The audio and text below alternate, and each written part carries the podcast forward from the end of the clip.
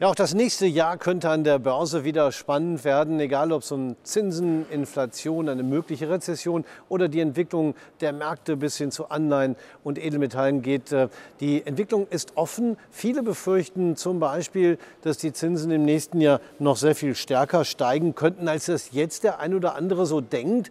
Ob das so kommt, was überhaupt fürs nächste Jahr zu erwarten ist, darüber diskutiere ich heute mit meinen Gästen. Anush Wilhelms vom Zertifikatehaus Societe Generale. Herzlich willkommen. Robert Halver vom Börsenmakler Bader Bank. Herzlich willkommen an der Börse. Und Volker Meinl, ebenfalls Zertifikate-Emittent BNP Paribas. Volker Meinl, wie sehen Sie das?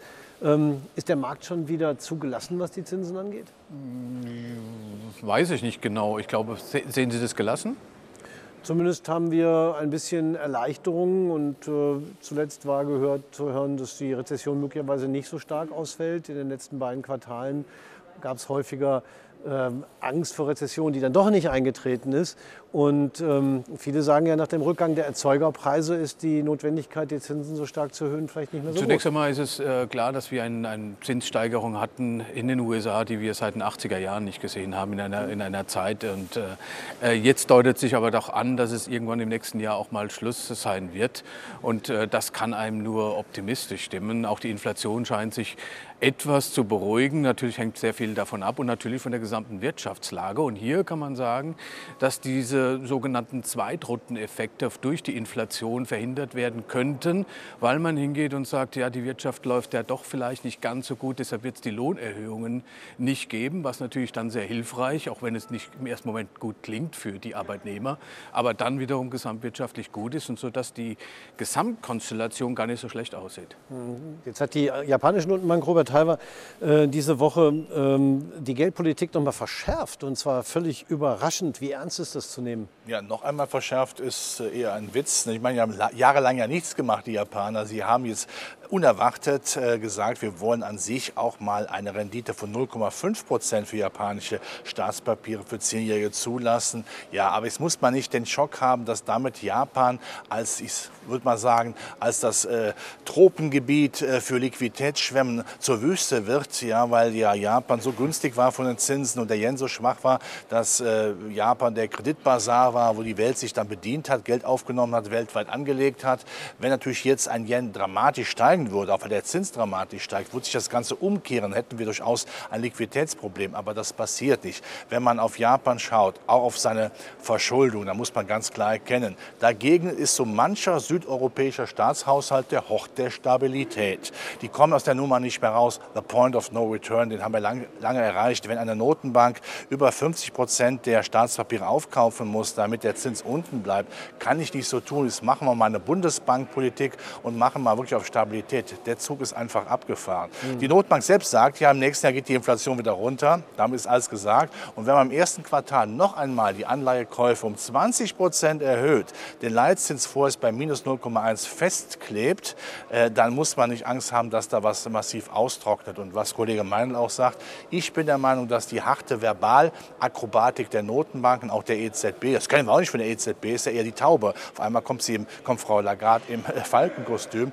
dass ja nicht so viel hinter dran ist. Wir werden im Frühjahr sehen, dass die US-Notenbank nach meiner Meinung bei etwa 5, 5,25 Prozent aufhört. Sonst wird äh, Jerome Powell, der US-Notenbankchef, der Auftragskiller der US-Konjunktur und die EZB tut uns nicht wirklich weh. Ein bisschen mhm. mehr Leitzinserhöhung, dafür aber der Liquiditätsabzug mit 15 Milliarden ab äh, Frühjahr wirklich sehr homöopathisch. Nein, ich glaube, die große Zinsangst, die müssen wir nicht im nächsten Jahr nicht mehr haben. Aber bezogen auf die Inflation in Japan, das ist ja, glaube ich, 4, 5 Prozent, ist das mit Europa verglichen ja total gering. Also die offizielle zumindest mal. Ne? Du wirst aber auch, die Inflation, also die Inflation in Japan ist sündhaft geschönt.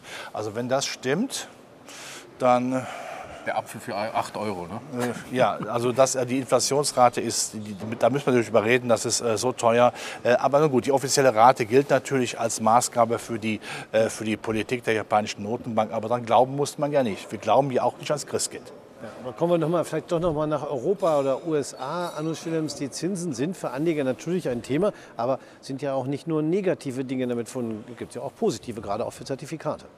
Ja, also definitiv. Wir erleben dieses Jahr die Renaissance der Anlagezertifikate, weil lange Zeit waren zwar bestimmte Produkte attraktiver als Nullzinsen, aber so ähnlich wie wenn Sie sagen, ich habe weniger Verlust gemacht als der DAX, dann ähm, ist das zwar vielleicht schön, aber sie haben trotzdem Verlust gemacht. Und so ähnlich war das auch äh, lange Zeit bei den Anlagezertifikaten. Ja, man hat etwas mehr Rendite als 0% gekriegt, aber das war ja natürlich nicht der Moment, wo Anleger hinter dem Busch hervorgekommen sind und gesagt haben, so jetzt steige ich ein. Und mit diesem Zinsanstieg werden plötzlich diese Konditionen für Anlagezertifikate wieder deutlich attraktiver. Wir sehen das bei uns auch, die Nachfrage steigt deutlich an.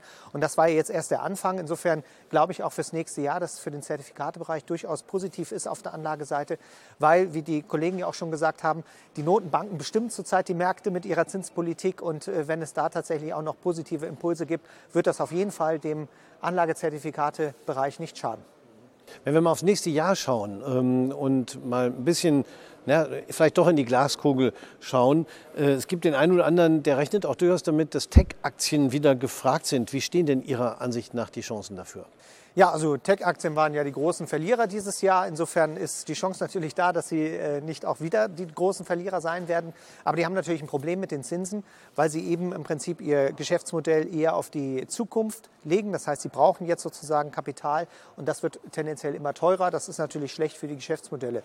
Ansonsten muss man natürlich immer auch schauen, äh, was die Unternehmen an Zahlen vorlegen, weil das wird am Ende das sein, was die Börse auch honoriert, nämlich das, was man an Ertrag erwirtschaften kann. Und da wird es natürlich vor allen Dingen gegen die Versprechungen der letzten Jahre, ähm, die Erwartungen auch der letzten Jahre, die es da zu erfüllen gilt, da wird es wirklich spannend werden. Also die Tech-Werte, die wird, wird, da wird man wahrscheinlich in irgendeiner Form nicht drum rumkommen, aber das wird auf jeden Fall spannend, äh, was da nächstes Jahr dann noch passiert. Mhm. Eine andere Branche, die äh, ein bisschen unter die Räder kam, sprichwörtlich, waren die Autoaktien. Äh, Robert Halver, Gibt es da Chancen auf eine deutliche Erholung? Tja, die Frage ist, Fragezeichen ist, macht China wieder auf? Wenn China seine vermaledeite Null-Covid-Strategie etwas öffnet, ist das natürlich wichtig. Äh, die Massenhersteller verkaufen unheimlich viel in äh, äh, China. Das ist jetzt zumindest eingeschränkt. Das wird schwierig. Und wir haben natürlich auch, weil China zumacht, immer noch wenig oder weniger Zugriff auf die Vorprodukte, die aus China kommen. Also, wir haben also der Double Trouble für die Autoindustrie. Aber China macht doch jetzt auf. Ja, aber sie müssen natürlich noch mehr aufmachen. Aber mhm. äh, ich meine, das ist, das ist ja die, die Covid-Politik, Null-Covid-Politik ist ja so eine Wundertüte. Man greift rein, weiß nicht, wie es kommt. Also wenn es dem großen Vorsitzenden nicht gefällt, dann macht er heute zu, morgen wieder auf und übermorgen wieder zu. Das ist ja keine klare Tendenz. Mhm. Und äh, weil man einfach immer noch der Meinung ist, man könnte ein Null-Covid äh, Null-Covid-Virus ausrotten, was de facto nicht geht. Das ist das Fragezeichen. Ich hoffe aber, dass aufgrund der binnenwirtschaftlichen Schwäche Chinas, die gewaltig ist, die ganz gewaltig ist, dass man nicht äh, daran, daran vorbeikommt, zumindest dann die Industrie, Industrieproduktion wieder laufen zu lassen. Das wäre natürlich für die Autoindustrie dann äh, wieder äh, wichtig. Dann können sie wieder durchatmen. Gerade jetzt, das sage ich natürlich auch gerne, wo vielleicht die große Konkurrenz in Amerika, die mit einem T anfängt, vielleicht auch nicht unbedingt die Bella-Figur Tourer macht, da sollte die deutsche sprühende Legende Automobilkultur wieder gute Chancen haben. Ich habe jetzt gerade überlegt, was Sie mit, mit T anfängt, meinen. Mach, machen, machen Sie einen Quiz draus. Machen Sie eine. Chibo. Volker Meine. Als Quiz. Naja, also wir haben ja bei Tesla gesehen, wie, das, wie die Aktie unter die Räder gekommen ist zuletzt. Da gibt es natürlich vielerlei Gründe, aber es wird sehr viel im neuen Jahr darum auch gehen, Verbrenner versus Elektro. Man meint immer, dass das ist eigentlich entschieden und äh, davon gehe ich mal nicht aus, dass es entschieden ist. Und, äh, und dann haben wir natürlich die chinesischen Autobauer, die glänzen durch ihre Kreativität, man glaubt es gar nicht, aber durch Qualität auch jetzt in der Automobilbranche. Und das wird schon ganz spannend sein, wie sich die, die insbesondere die europäischen Autobauer dagegen ja, interessant auf jeden Fall. Ähm, wie sieht es bei in Ihrem Hause Societe Generale aus? Autoaktien, ähm, gibt es da Chancen?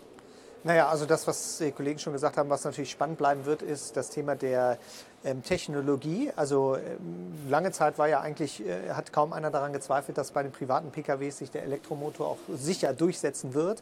Äh, so ganz so sicher scheint das ja am Ende des Tages immer noch nicht zu sein. Bei LKWs ist man sowieso auf einer ganz anderen Ebene, weil natürlich das Batteriethema eine große Rolle spielt. Und am Ende des Tages ist es auch eine Frage der Praktikabilität. Ich denke, da kann man in der Bevölkerung rumschauen und jeder kann sich selber fragen. Es gibt Menschen, für die das sehr gut und sehr einfach umsetzbar ist, aber eben nicht für jeden. Also ich glaube, das bleibt in den nächsten Jahren weiterhin spannend, weil wir haben jetzt einen großen Trend gesehen und wenn man sich die Bewertung von Tesla anschaut im Vergleich zum Beispiel zu den deutschen Automobilbauern, dann sieht man, dass der Abstand immer noch gewaltig ist, obwohl die Tesla-Aktie deutlich zurückgekommen ist. Mhm. Und insofern ähm, äh, ist es da besonders spannend, wie die Börse dann auch diese Erwartung, die ja im Markt dann eingepreist wird, dann umsetzt und äh, wie sich natürlich dann die Autobauer hierzulande gegenüber den Autobauern in den USA und natürlich auch in China äh, schlagen. Was, glaube ich, Fakt ist, ist, dass ein Elektroauto deutlich einfacher zu bauen ist als ein Verbrenner. Also insofern ähm, ist es wenig verwunderlich, dass die Konkurrenz äh, dort etwas größer ist. Aber nicht nur wegen der Stabilität, was du sagst, sondern auch der am Ende der gesamte ökologische Fußabdruck, den ein E-Auto versus ein Verbrenner. Denn hier gibt es ganz neue Studien, die, die man, die man die aufhorchen lassen. Und das ist am Ende das, was man eigentlich mit dem E-Auto erreichen wollte, vielleicht doch nicht so erreicht, wie man gedacht hat. Das wird schon ganz spannend sein. Vor allem ist wichtig, dass da natürlich eine deutsche Wirtschaftspolitik, Energiepolitik vielleicht äh, die ganz großen ideologischen Flügel wieder einzieht und genau das, was der Volker sagt, auch mal berücksichtigt. Ja? Man muss alles zu Ende denken. Es geht nicht darum, dass man da einfach nur ähm, den Stöpsel in die Steckdose steckt. Äh, wo kommt der Strom her? Wird, wird er produziert? Was machen wir mit der alten Batterie? Das gehört auch zu weit dazu. Also man sollte einfach äh, etwas pragmatischer denken. Das käme auch der gesamten äh, deutschen Wirtschaft und ihren Unternehmen zugute. Mhm. Zugute kommt der Wirtschaft im Moment auch, dass die Energiepreise deutlich gefallen sind. Da steckt ja zum Wesen, im Wesentlichen dahinter, dass die Erzeugerpreise zurückgekommen sind und schafft ein bisschen diese Fantasie, dass die Zinserhöhung äh, vielleicht nicht mehr ganz so weit gehen kann. Ähm, die Frage ist nur, bleibt das so? Ähm, Volker Meine, äh, in Ihrem Hause wird immer sehr genau auf äh, Rohstoffe und damit auch auf den Ölpreis geguckt. Ja. Ähm, ist äh, der Ölpreis weiter auf dem Weg nach unten auf Ihrem Radar im nächsten Jahr oder wird er eher steigen? Nein, also man geht grundsätzlich von, ich glaube, 102 Millionen Barrel Öl am Tag aus, dass äh, das gebraucht wird. Und der, äh, man geht davon aus, dass China verstärkt nachfragen wird, dass die, dass die Nachfrage steigt aus China. Russland, der Einfluss der, der Russen einfach immer geringer wird, auf den Gesamtenergiesektor betrachtet. Und dass der Ölpreis am Ende äh, mit einer leicht anziehenden Wirtschaft äh, steigen wird. Also das ist die Prognose offiziell vom Research. Zumal ja auch die OPEC kein Interesse daran hat, äh, dass der Ölpreis dramatisch sinkt. Das Trauma vor zwei Jahren, dass der Ölpreis unter Null gefallen ist am Terminmarkt, wollen sie nie wiedersehen. Ja? Mhm. Das heißt, wenn die Nachfrage schwach ist, werden sie weniger fördern und umgekehrt. Ja? Aber wichtig ist natürlich auch die Frage, was ist Gas? der Gas- und der Strompreis. Äh, Im Augenblick sind die Gasspeicher gefüllt, noch mit russischem Gas, das muss man dazu sagen. Wir können zwar demnächst im Frühjahr 30 Prozent äh, Flüssiggas dann eben auch, äh, also 30 Prozent des russischen Gases ausgleichen. Aber der Preis ist natürlich gewaltig. Und wenn Europa ja einen gewissen Zirkus macht, auch mit einem Gaspreisdeckel, der noch nicht ausgegoren ist, äh, wenn der Gaspreisdeckel eben so ist, dass der Weltmarktpreis höher ist, wird, wenn andere Länder natürlich zuerst begünstigt, China und, äh, und Indien, wenn die mehr zahlen wollen oder auch zahlen können, auch zahlen werden, das muss man auch dazu sagen, dann gehen wir etwas leer aus. Aber für die deutsche Industrie ist es insofern nicht so gewaltig, weil die deutsche Industrie ja immer stärker auch den Ruf in den Westen nach Amerika folgt, weil da wird im Augenblick das Magnet ausgepackt und dann mit dem Inflation Reduction Act alles dafür getan, damit die deutsche Industrie doch bitte möglichst nach in Amerika produziert. Und wir Deutsche haben ja auch alle die Heizung aus, oder? Also richtig, richtig. Spanier, ich habe seit 1. Oktober bis jetzt eine Dauererkältung. Schön, dass wir hier sind. Hier ist schön warm. Ne? Ja. Ich glaube, wir schweifen langsam ein bisschen ab, obwohl Thema Energie ist schon genau richtig. Äh, ich will auch noch mal China aufgreifen. Wenn China wirklich richtig öffnen sollte, hätten wir doch auch einen neuen Nachfrage auf dem Weltmarkt für Energie. Das müsste doch eigentlich die Preise da nach oben schieben. Oder? Das ist eine Chance für die Weltkonjunktur, aber natürlich auch ein Nachteil für die Energiepreise. Also muss man darauf achten, dass die Energiesicherheit äh, dann auch gewahrt ist, was schwer wird. Die Preise werden sehr viel höher sein. Ähm, das muss man sehr klar erkennen und äh, das muss man auch sehr klar erkennen. Aber wenn man eben sagt, gewisse Energieträger, die wollen wir aus ideologischen Gründen nicht mehr haben, ja, dann ist das eben ein Preis, den man zahlen muss. Wenn man gleichzeitig sagt, naja, dann müssen wir den Atomstrom aus Frankreich importieren, dann ist das mit einem Wort zu beschreiben, mit Heuchelei.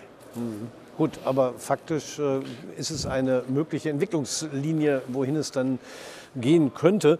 Ähm, ich will aber trotzdem auch noch mal auf das Thema Zertifikate zu sprechen kommen. Haben wir vorhin schon mal anklingen lassen. Das bessere Zinsumfeld äh, begünstigt viele Zertifikate. Wie wichtig ist das für welche Zertifikate und was heißt das ganz praktisch? Ja, also ich habe mir jetzt zum Beispiel meine Aktienanleihe angeschaut, ähm, äh, zufällig auf ähm, den deutschen Autobauer Mercedes-Benz Group. Und da sind heute halt Renditen möglich von 6 oder 7 Prozent auf ein Jahr gesehen.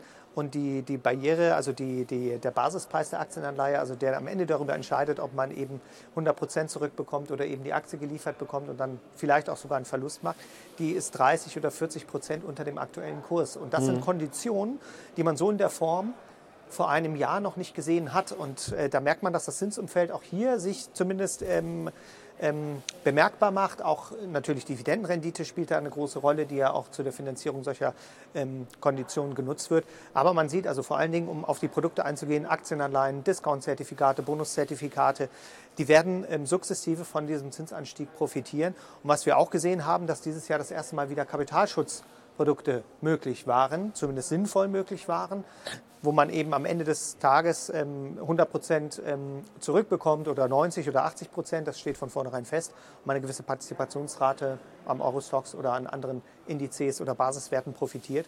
Und solche Produkte waren lange Zeit einfach nicht möglich und nicht darstellbar, eben aufgrund des Zinsumfeldes.